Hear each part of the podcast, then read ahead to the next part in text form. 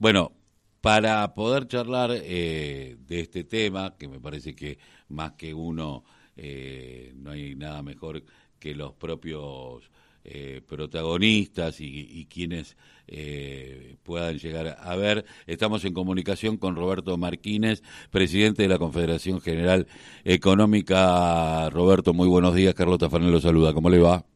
Hola, Carlos. Buen día. ¿Cómo estás? Bien. Roberto, bueno. Eh, ¿Qué importancia tiene esta decisión que ha tomado el Ministerio de Economía, que el Banco Central en el día de hoy, ya creo que si no lo publicó, lo estará por publicar, eh, la posibilidad de los 50 mil dólares para las importaciones de PYME? Bueno, eh, digamos, tiene varias aristas. Primero y principal, bueno, hubo un cambio en las medidas, de la CIMI se pasó a la CIRA.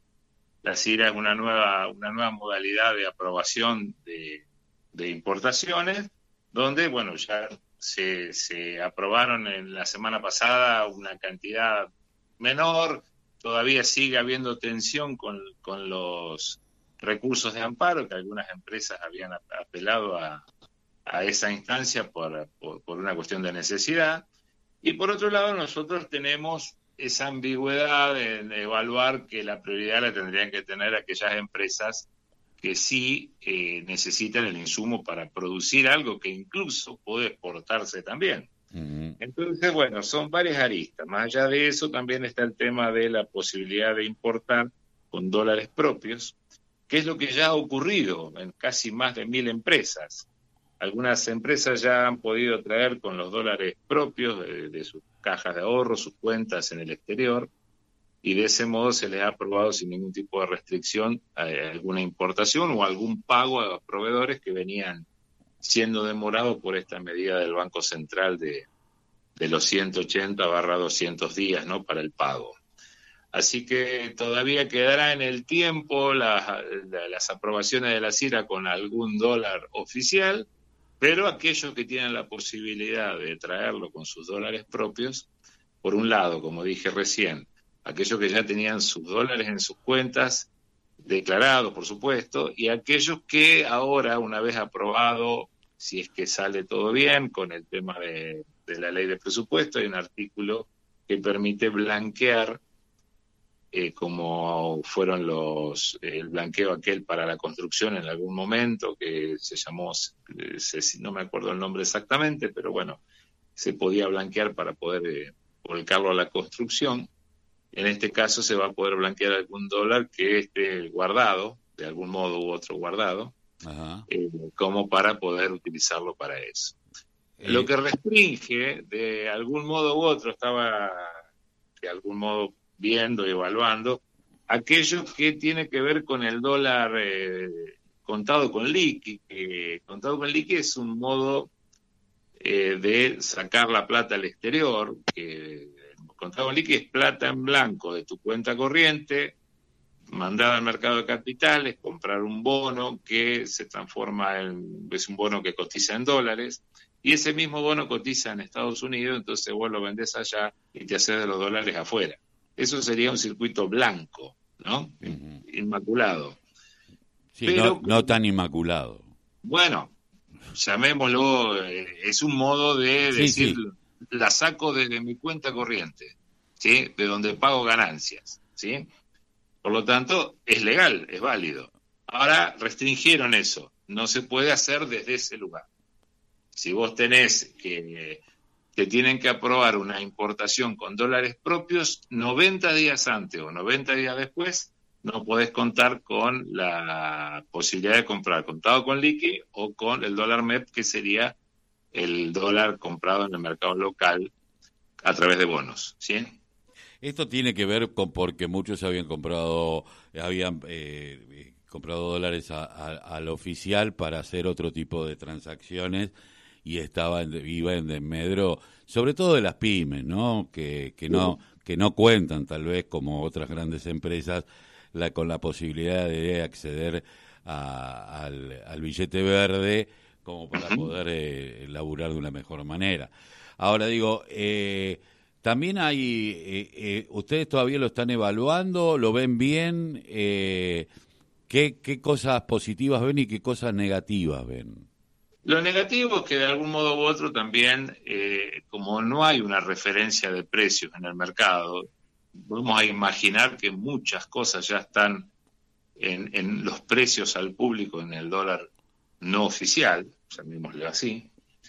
Eh, entonces, esto da lugar a que traerlo al dólar oficial, que sería una ventaja para quien lo hace, o traerlo al dólar blue, que sería trasladarlo al mercado con los precios ya instalados, eh, traes un montón de bienes de consumo y ya empezás a restringir el veranito, entre comillas, de aquellos que tenían la posibilidad de producir acá. ¿sí? Porque obviamente nosotros acá con inflación y la inflación que tenemos, los costos de producción se ven incrementados permanentemente. Por lo tanto, nunca vamos a, ser competitivos respecto a lo que pueda venir de afuera. Porque hay imposibilidad de proyectar aparte. Exacto. Más allá de eso también tenemos que evaluar que las primeras aprobaciones tienen que ver con bienes de consumo, de aquellos grupos electrógenos, celulares, calculadoras, estuche de anteojos, eh, ese tipo de, eh, cuando el 1,8 de todo lo que se ha traído en estos días han sido topadoras, máquinas excavadoras, de, compactadoras que tienen que ver justamente con, bueno, el sector minero, construcción. Pero eh, eh, en particular, la, las que más están atentas o las, quienes más disponen de dólares seguramente son las empresas que tienen la posibilidad de traer bienes de consumo directo. Entonces, eh, las que están justamente o las que estamos con alguna posibilidad de necesitar algún bien para producir acá, estamos más complicados porque se supone que gran parte de lo que traemos de afuera para producir, yo soy textil, en mi caso eh, puntual, un tipo de hilado, eh, es para el mercado local. Entonces, si está restringido el mercado local, yo traigo para producir y si no traigo, no tengo oferta y si pierdo continuidad en el mercado, el cliente sale a buscar otra alternativa. Entonces me pierde mi perspectiva y mi proyección. Eh, ahora, eh, dice que en algunos casos la industria textil se había estoqueado para los próximos siete años y en algún momento eh, amenazó con decirle a ustedes los textiles, bueno, yo abro la importación. Ahora la gente, el que el consumidor común que tal vez no no no ve eh, hoy el árbol más que nada, dice, bueno, para contarle que yo pagar más barato, que, que le importen, lo que uno no se da cuenta es que es el quiebre de la empresa y un montón de gente que queda desocupada en el medio. Claro, en, particular, yo te, te, voy a ser claro, en materia textil, yo que soy productor primario, llamémosle así, porque compro el hilado y fabrico la tela, no, no, no hago confección. El mayor valor agregado está en la confección, en el diseño y en la venta al público ya directamente minorista. ¿no? Ahí, está la gran, ahí están las grandes diferencias. Uno ve los precios de venta en los locales y obviamente vos no podés creer de acuerdo a lo que es los costos de producción.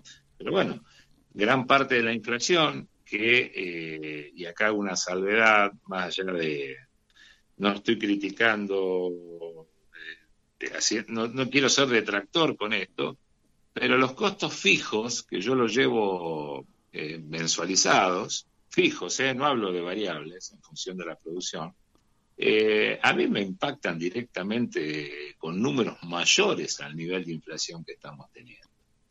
Entonces, eso me va resintiendo en el tiempo y me va llevando a un lugar donde la evaluación final es qué es lo que hace que impacte tanto bueno, en definitiva es la expectativa justamente de, cubrirse a tus proveedores o a quienes son los que eh, proveen tus posibilidades de, producir, eh, con tal de tener la posibilidad de reponer el producto que están vendiendo, porque no saben frente a esta incertidumbre si el producto que yo entrego una tela hoy eh, y no sé si la voy a reponer, no sé si cuando voy a comprar el hilado nuevamente para volver a tejer tengo las mismas posibilidades. Ahora, eh, Martínez, eh, ¿en qué impacta? Ya estamos hablando de, hay una, hay un, por lo menos desde el ministerio están hablando de que eh, en el tema del gas eh, van a importar nada más que nueve barcos con gas, a diferencia de los 28 que se venía, que ingresaron este año, lo cual sería abarataría costos en mucha parte de de la industria. Eh, yo el otro día que lo escuchaba al economista y periodista eh, Berkovich, eh, que eh, una de las cosas que nadie habla es que la guerra Ucrania-Rusia, que nos ha complicado bastante, pero también hay otros focos bélicos en el, en el mundo, lo cual hace que los precios de los commodities se vayan lejos, por no utilizar una palabra más popular. y digo, está el conflicto de Taiwán en cualquier momento, el, mundo no está en un estado eh, tranquilo y, y, esto nos complica bastante. Hablábamos también que la posibilidad de que gane que haya ganado Lula y de empezarle a vender gas para que no compre más gas licuado eh, porque estaban gastando mucho en Brasil y empezar a volver a tener el eje Brasil-Argentina de venderle el gas de vaca muerta y esto eh, nos beneficiaría de alguna manera. Pero bueno, estas son todas posibilidades, no son, eh, tienen tanta incertidumbre como eh, qué precio voy a pagar mañana la papa. Son todas hipótesis. por supuesto que cuando hablas de la guerra, obviamente tuvo un gran impacto, pues naturalmente todo este movimiento desde el punto de vista de el impacto energético en Europa occidental, es notorio, realmente es el aumento desmedido de, de, la energía para Europa Europa Occidente fue impactó directamente todo el mundo. Se, se elevaron los costos de la energía a nivel general. Con respecto a los commodities, la, la imposibilidad de tener una regularidad de salida de granos de, Ucrania o de la región, donde realmente es un, un proveedor de un montón de países de, desde Turquía, Siria, Irán y varios países de la región, tienen que salir a buscar eh, el insumo en otro lado, que podría ser un beneficio posible para nosotros, así como hablaba de lo del gas para Brasil, pero todo tiene que ver con una... No puedes improvisarlo y sacarlo de la galera. No. Tiene que haber una proyección, tiene que haber un, gasoducto para poder hacer lo que vos planteabas, tiene que haber una... Sí, también tiene que haber y eh, tiene que haber medidas que posibiliten la, la, opción de decir, bueno, vamos a producir más cantidad para proveer este faltante en el mundo.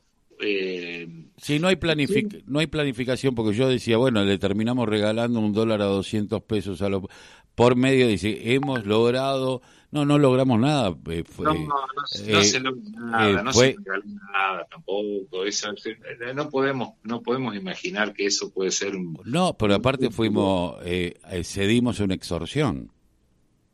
Eh, sí, sí, qué sé yo, eso es, es, para analizarlo finito, ya con el diario del lunes. No, no, pero uno ya venía, venía viendo que había una extorsión y decía, bueno, yo voy a, si no, bueno, no, no exporto. Eh, y son a lo mejor eh, lugares y multinacionales que tienen una espalda gigantesca frente a un Estado que está eh, cuasi quebrado, y entonces digo, hay, mucha posibilidad, pero nadie se pone a decir, bueno, ah, vayamos por acá. sí. Y tampoco es una discusión que yo la vea en la política en general, de decir, bueno, las estructuras políticas, más allá de todo, es decir, de discutir qué proyección tengo yo con respecto a esto y qué proyección tengo y que cómo aportamos para que esto, bueno, qué país vamos a querer, productor. Bueno, yo soy un hombre que cree en el industrialismo y en el valor agregado, pero bueno, hay otros que creen que no. Yo plantearía de momento cero, nosotros como pyme necesitábamos muchas reformas, reformas en lo laboral, reformas en lo tributario, hoy tenemos una presión fiscal como nunca frente un ajuste desmedido frente a una situación de incertidumbre de cobrar en muchos casos. Hay un montón de sectores que tienen problemas para cobrar. Y tenemos una presión fiscal que ante tres días de atraso tenés un embargo o tenés situaciones que, complejizan mucho más la operatoria. Entonces, primero tenemos que resolver los temas internos. Antes de planificar algo a nivel macro, tenemos que resolver los temas puntuales de cada sector. No podemos pensar en que no importa lo que pase, que se cierren pymes. Hoy no podemos darnos el lujo de perder trabajo. La única alternativa de salida es generando trabajo, no más, más eh, asistencia. Todo lo contrario.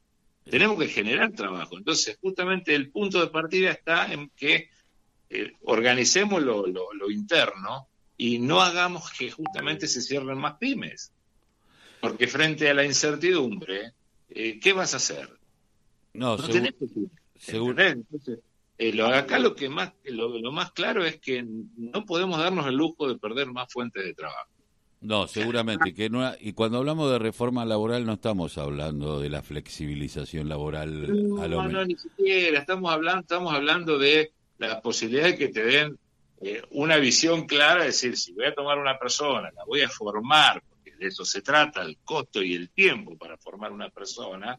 Hoy hay un, faltante de, de mano de obra en distintos sectores que no tenés una idea. En cualquier sector que se te ocurra no tenés, no conseguís personal para, para cubrir eh, con una mínima capacitación. Por lo tanto, tenés que pensar en formar a alguien de momento cero, lo que significa que vos estás invirtiendo tiempo y, un esfuerzo enorme en un momento de crisis, donde los, números no te sobran, la, la, la, la guita eh, escasea en, todos los sectores, entonces, bueno, no, no pueden darte el lujo de decir, bueno, voy a invertir en formar más gente. Que en definitiva también ocurre el tema de esto de, que, está tan, tan instalado, la rotación permanente que hay. Cuando ya tenés a alguien formado, se te va a otro lado por dos centavos. Entonces, eso es una, una inestabilidad laboral que es producto justamente de no tener una eh, una claridad en el ámbito laboral para desarrollar las pymes y para fomentar un poco la, incorporación de más cantidad de personal a, distintos sectores que lo requieren. ¿eh? Yo si fuera si fueran condiciones más aptas para poder eh, sumar gente, yo no tendría ningún inconveniente en sumar más personal a mi a mi área de trabajo. Eh, una última, una última, Roberto. Eh, ¿Cómo está la relación con la CGT, con, con, los trabajadores, con los sindicatos? Es decir, de sentarse, eh, hablan de estas cosas entre ustedes, entre la CGT y la CGT, de decir, bueno, eh, ¿qué ven ellos? ¿Qué, qué, qué, qué cosas en común podemos llevar adelante? Eh, sí se habla, sí, sí se habla con también con hipótesis más llevándolo al entorno más político, donde buscar una alternativa uno ya piensa en proyectar, en buscar eh, cuál es la opción, qué es lo que podría venir, qué tenemos que empezar a planificar, qué estamos haciendo en conjunto. Y sí, nos sentamos, ¿sí? Nos sentamos, hacemos algo en lo laboral, hacemos algo en lo que es capacitación, estamos trabajando firmemente con eso. Estamos trabajando también en el área impositiva, con algunas propuestas para, por lo menos para darle más aire a todo lo que es esto y que no haya, estamos viendo y padeciendo lamentablemente un incremento en el sector de la economía informal. No, es terrible. No, no, no. Yo ayer veía los números y era del 2015 a, ahora es increíble la cantidad, la informalidad y tipos que, que están laburando y en los cuales tampoco ni siquiera tienen una paritaria, tienen que estar viendo cómo hacen mm. mañana para seguir viviendo. Pero además hay, hay muchos sectores, no quiero hacer mención para no, no generar ningún tipo de, eh, de conflicto. pero hay muchos sectores que no quieren que los blanqueen. Y no, porque a veces, eh, porque nos eh, están vendiendo un versito de decir, bueno, tengo la guita en el bolsillo. No, no, no, pero no solo eso, sino que porque reciben alguna asistencia o porque reciben alguna cosa, blanquearlo implica ponerlos en, en posición de, Entonces, eso tenemos que... Empezar a verlo, porque es una realidad empezar a mirarlo con, mucho cuidado, empezar a tener atención. Eh, porque ah, no es la sobrecarga sobre el laburante, porque el laburante dice, si me sacan esto, yo llego con esto, llego un poquito más, sino que me parece que ahí el Estado tiene que tener una un rol.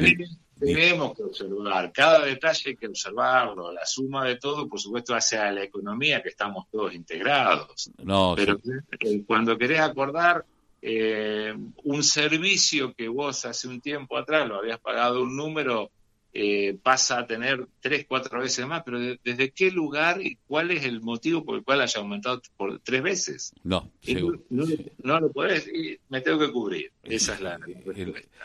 Roberto, muchísimas gracias por haber pasado por la voz el grito que les calla el silencio aquí en la radio. Gracias, gracias a ustedes y bueno, sigamos peleando. Un abrazo. Eh, Roberto Marquínez, presidente de la Confederación General Económica de la República Argentina.